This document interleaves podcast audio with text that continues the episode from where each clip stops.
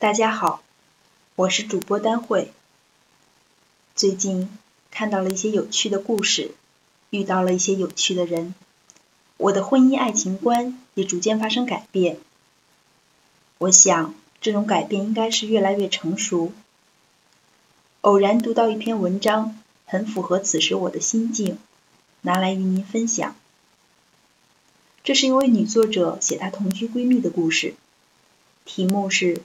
嫁一个人的损失太大，用时光来补时光是怎么补都赔的事情。S 是我的朋友，一度我们曾同居在一起。那时候我的生活经验几乎为零，连炒菜只需要先把油烧热这种简单的常识都不知道。S 不但教会了我放油，让我分清了生抽和老抽的区别。我还跟他学会了一道制作简单、味道超赞的拿手菜——肥宁金针菇。在我们同居的日子里，S 还是一名自由翻译。他大学时读了外语系，主修英语，毕业后又自学成才，考过了日语一级。他不光能玩转中英与中日，还能在英语与日语间转换自如。翻译之余，他喜欢看漫画。打游戏，还结识了一群二次元的好朋友。后来，一位开客栈的朋友把他勾搭到了云南和顺古镇，他也乐得一手抓翻译，一手兼美女小二。那段日子，他总是在社交网络上发美图，气我们这些困在城市里的打工妹。闲云野鹤一阵子，他又回归主流。开始了正常上下班的翻译生活。最近他又迷上了画画，尽管他自谦画的很渣，可我这种非专业人士已经要为他的画狂点赞了。因为对自己的作品不满意，他在网上报了一个画花鸟的网校，业余生活又被占得满满的。我喜欢的东西一两年都看不出效果。在别人眼里也都是浪费时间的，但我自己开心最重要了。我不是爱攀比的人，我希望无论什么时候评论自己，都不会想回到过去。现在的自己就是史上最喜欢的自己。S 曾有一段短暂的失败婚姻，可在他身上，你感受不到一丝一毫的怨妇 style。作为一个八零年出生的女人。她浑身散发着的却是少女气息。S 对我说：“那次失败的婚姻让他明白了很多事。他比从前更确定，他喜欢并适合一个人生活。”我说：“那快来接受我的采访吧。”我太非主流了，很少有人会像我这样吧？他假装扭捏地说：“我本来要表达的就不是主流的价值观啊。”我递给他一个鼓励的眼神，于是他开始讲述了他的非主流婚姻观。一个很有中国特色的事情是，孩子一旦二十三十岁了，全家都会出动歼灭他的单身身份。那些长辈们就没别的事情可干了吗？你算一算，儿女二十三十岁的时候，他们正是五十来岁的时候。五十来岁，在从前是知天命，现在属于中年，正是年富力强的时候。他们本来应该有自己的规划，可他们却在全身心的投入到轰炸子女的单身身份中。二十三十岁的年纪是投资自己的最好的时候。我们本来可以做活得丰富多彩的年轻人，这样的活法。也算是某种意义上的成功吧。可一旦你结婚了，评论你的标准就变了。比如，你是不是一个好的妻子，是不是一个好儿媳，甚至是不是一个好妈妈。而这个好与不好，并不完全取决你。很多时候，你把该做的都做了，却还没法让对方满意。结婚让你从一个自由人。变成了一个不自由的人。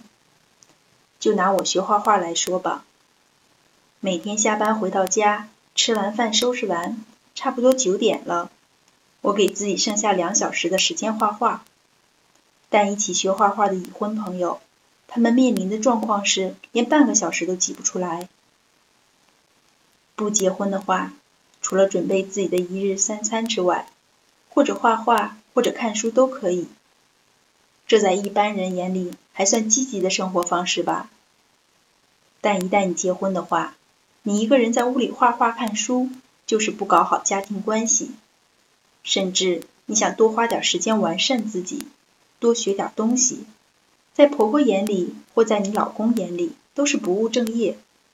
他们认为你花好几个小时去做一顿饭，才是一个合格妻子和儿媳该做的事。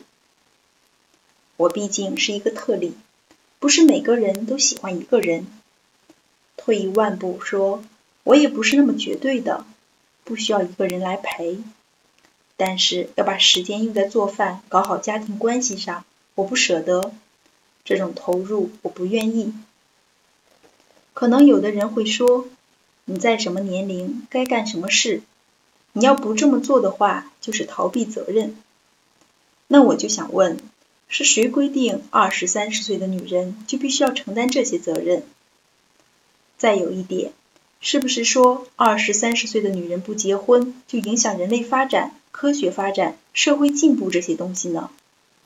相反，在一些发达国家，一些晚婚的女人对社会的贡献才比较大。如果一个人活在世界上只能对一个人负责的话，那么这个对象只能是自己。完善自己，难道不是承担责任吗？现在好多人把自己的幸福寄托给恋人，把自己的未来寄托给孩子。那么问题就来了：你自己来到这个世界到底是干什么的？好多人自己喜欢的事情不去做，只是满足父母的梦想，多痛苦！更奇怪的是，你实现不了自己的梦想，痛苦了。还去阻止那些想要去追求自己梦想的人。我谈过最久的一次恋爱有七八年吧，大三开始，一直到毕业好几年。我最后悔的是，当时明知道不适合，就因为在一起时间太长了而不舍得分手。比如说，我虽然没有钱，但也梦想着开一个咖啡书屋。当时。我们住的地方附近正好有一家咖啡店招店员，我就想去学一学。他觉得这不是正当工作，他眼里的正当工作就是医生、护士、老师。我后来发现，就算我的翻译工作，在他眼里也不是正当工作。再比如，当时我在学日语，我们俩吵架的时候，他就摔我的日语书。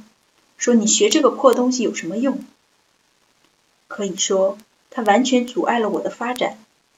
一切我想做的事情，他都觉得没有意义。回想起来，当初他觉得没意义的事情，我坚持做的都觉得值得；我妥协了没去做的，都觉得惋惜。当然，后来我也都补上了，但毕竟浪费了那么多年的时光。用时光来补时光，是怎么补都赔的事情。我不知道为什么会跟他在一起那么多年，明明价值观差那么多，到底喜欢他什么呢？跟他分手后，他就结婚了，嫁给了他们单位霸道总裁的女儿了。